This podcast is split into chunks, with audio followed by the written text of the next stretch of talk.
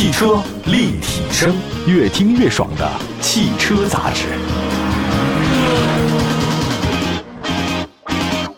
各位好，这里是汽车立体声，问候所有在听节目的好朋友们。您可以关注一下官方微信、微博平台，同名搜索“汽车立体声”，在任何视听平台里能找到我们。最近一段时间啊，这个车市真的特别热闹。东风雪铁龙 C 六最高优惠多少呢？没错，是九万块钱。想必这个新闻大家都知道啊。如果您想买车的话，怎么可能不心动，对吧？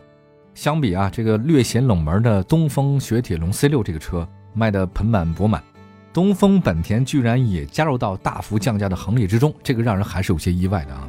那么在很多人印象当中，东风本田这卖的是不错，是一线品牌，你旗下 CRV 啊、思域卖的都是很好啊，价格也是很坚挺的。没办法，整个东风系列现在就是这个大促销。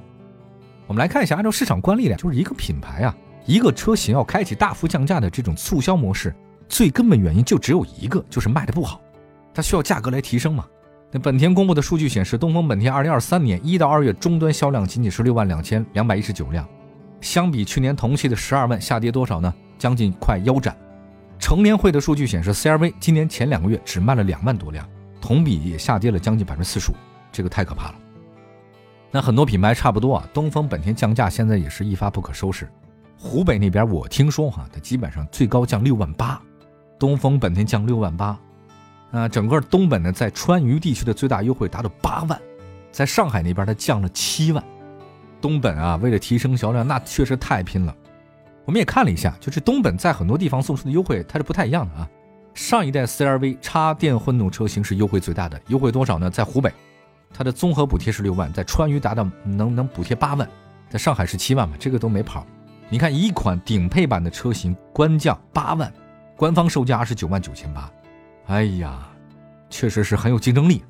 交强险数据显示，CRV 插混车型在去年只卖多少呢？是八千多辆，同比下跌百分之十八。你看去年新能源卖那么好，可是 CRV 的插混车只卖了不到一万辆，这还是东本的车吗？全新一代 CRV 插混车型在还没上市的时候，湖北那边就已经降价两万。你说一款车没上市就降价，很少见。那么，除了上一代的 CRV 插混车型现在优惠很大，刚刚上市不久的全新的 CRV 1.5T 也居然有两万的优惠。多少年前你要买个 CRV，那绝对是一个中产阶级的成功人士啊，绝对厉害。你还得加价，加个一两万你才能买到 CRV，现在居然没出厂就降价，甚至降得更多。当然，你要说日子不好过的不仅仅是 CRV，还有谁？东本的另外一款支柱车型思域也是被迫开启了降价求生的模式，部分地区优惠两万。这个车其实官方它的售价不高啊，也就十二三万到十八万之间，它车型很多啊。这么一个车型，优惠两万的幅度，优惠不小，将近十分之一，对吧？但是你要看它为什么降价，别忘了大众速腾、丰田卡罗拉、雷凌那边也在降价。思域在性价比方面它优势不是很多，还而且而且它有同门兄弟广本的型格分流，这个太可怕了啊！别说那个其他竞争对手啊，就是自己的内卷。你跟广汽本田比的话呢，它其实卷的也很厉害。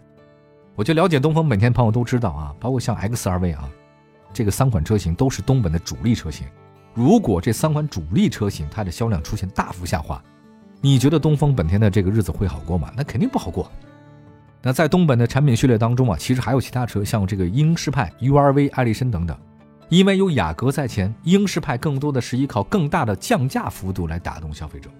但就算是这样，销量跟雅阁实在是差太多了啊！我记得那个看一个数据，好像是去年雅阁卖了二十多万辆啊，这个英仕派好像卖了七万多辆，差不多是三分之一。你骑着车都是一个车啊。再来看一下 URV，不是本田的全球车型，那市场表现也一般，去年大概只卖了两万五千多辆。艾力绅是奥德赛广本奥德赛的姐妹车。在广汽丰田塞纳上市以后，艾力绅是大幅降价啊，确实未来日子当中啊，估计也不太好过。艾力绅优惠幅度据说在湖北那边能达到五万多，在川渝和上海地区也是四万多。在销量不断下滑的情况之下，推新车其实是企业自救的一个有效手段。那全新一代本田 CR-V 插混车型呢，在三月十号正式上市，一共推三款车型，价格区间二十四万五千九到二十八万九千九。那为了提升竞争力。东本呢，甚至还为他送了一些官方的优惠，包括购车可享五千元的保险补贴，最长可贷六十期，年利率低到百分之一点九九的金融购车方案，置换享两千元补贴加三年六次免费基础保养，含首保。随车就送便携式充电电缆，购车送充电桩，并且提供免费安装服务，整车三年或十万公里包修，核心三点电池、电机、电控八年或十五万公里的一个包修。这个要不算有诚意的话，我确实不知道什么车才叫有诚意了。好吧，这是一个大家说降价的一个事儿哈，没想到东风本田降价也这么狠。我们稍微的休息一下，一会儿再说这次降价的全新 CRV 吧，到底有哪些不太一样的地方？马上回来。汽车立体声，关注你的汽车生活，您的爱车情报站，会新车，私车定制，会买车，会客厅大驾光临，庖丁解车，精准分析，会拆车大师来帮您，会用车，自驾上路，会玩车，我们都是汽车人。这里是汽车立体声。那我们今天在节目当中呢，跟大家说说东风系降价的事儿。东风雪铁龙 C 六降的比较多嘛，九万块钱。没想到东风本田在降价方面也是毫不手软。刚才我们也简单说了一下，这次全新一代的本田 CRV，实在是让人很惊讶啊！插混车型三月十号上市，确实性价比也比较高啊。这送了好多好多东西啊，让你觉得这日子是不过了吗？那这次呢，全新 CRV 的外观设计方面还是挺好看的，那基本上跟燃油车是一致，虽然是插混。细节方面是有些区别，比如说它新能源的身份是有区别。前脸呢是六边形进气格栅，内部是菱形的这种中网。本田 logo 呢是蓝色点缀，它是新能源嘛。熏黑处理了前大灯，很漂亮，给人感觉很运动，因为本田自然就很运动。车身侧面的跟燃油版相比也是差不多。主驾驶侧的前翼子板呢增加了充电接口啊，还采用黑色后视镜外壳和十九英寸的五辐轮圈。车尾设计的跟燃油版的车型差距呢同样很小，除了尾标有所不同以外呢。它是单边单出，这个大家可以关注一下啊，它就没有用力过猛，没有搞一个四出啊，那那那个实在是 没必要。燃油版的是双出了啊，但是因为电动车其实不需要这个东西。车身尺寸方面，全新 CRV 的插混的车型是长四米七，宽是一米八六，高呢是一米六八，轴距两米七，一般般。内饰方面，全新 CRV 插混车型跟燃油版相比变化也差不多啊，没什么区别，配备的是十点一英寸的悬浮式的中控屏。内置一个 Honda Connect 的3.0智导互联系统，支持 OTA 升级。就有一个不一样啊，就是按键式的换挡跟燃油版是不太一样的啊。黑白相间的那个座椅配色，它的冲击力还是比较强的。在动力方面，全新 CRV 插混车型配的第四代 iMMD 双电机混动，这个呢其实就本田家的特点嘛。2.0升的阿特金森循环就是自吸的，加一个电动机，最大功率110千瓦，这是发动机的最大功率啊，最大扭矩183牛米。驱动电机最大功率一百三十五千瓦，最大扭矩三百三十五牛米。那动力输出方面，它相比老款车型有提升。在电池方面，它用的是宁德时代的三元锂电池。那传动系统的话呢，是 eCVT 无级变速箱，这是他们家本身就是 CVT 啊。燃油方面，那不用说了，百公里油耗只有一点六升，那毕竟是插混嘛。这时候油耗要高了，那说不过去。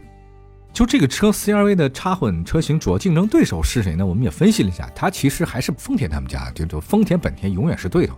丰田 RAV4 荣放双擎一加两驱版啊，这个其实是它的旗鼓相当的车型啊。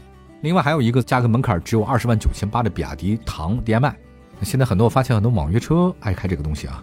最低核电状态大概是五点五升啊，差不多。底盘结构方面，CRV 的插混车型是前麦弗逊独立，后多连杆独立悬架。上一代的车型在销量上表现不太好，让东风本田在全新 CRV 插电混动车型的定价和配置方面变得就比较务实。虽然它的价格门槛比相比老款车型有所下探，但配置水平不低。即便是入门级车型二十四万五千九的领创版，也标配了很多内容，什么头部气囊、七部气囊、车道保持东西还是特别的多。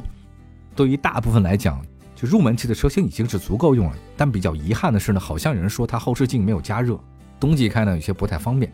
备块抹布也行哈。二十六万九千九的领域版比领创版的话呢高了两万四，这个算是它高配版的。多了一些并线辅助啊，前泊车雷达、森白路的全景影像等等，这个确实很多了。大家愿意开的话，就可以开 HUD 抬头显示也有。还有二十八万九千九的那个领耀版，比领悦版又高了两万啊！什么 BOSS 音响啊，更多舒适性的配置啊，流媒体后视镜等等，啊，这个就比较高配一点了，看大家喜不喜欢。我觉得在传统燃油车的市场里面呢，丰田、本田车型表现还是相当不错的，呃，大家都能理解，那是传统企业。但是现在发现，不仅是咱们国内，全世界整个的市场需求变化就非常大，日系品牌出现了很大幅度的销量下滑。那么在很多国人的眼中啊，省油是日系车的重要标签。但是我插混的车或者混动的车或者这个纯电车比你要更省油，日系的你的这个省油的优势，在现在的新能源面前你没有优势了。以前你说你车壳薄也罢，或者说你维修便宜也罢，还么油耗低也罢，等等，这都是你的标签。但是现在你不存在了，所以整个日系品牌为什么卖不好？是它的定位模糊了，没有标签了，大家得有给它买的一个理由。那数据显示，本田最近两年在国内市场表现就很一般，它这两年表现一般，就是因为新能源越来越好。今年前两个月，广汽本田销量的大概是七点六一万辆，东风本田六点二二万辆，销量几乎腰斩。事实上，本田在中国销量下滑呢，从二零二一年就开始了。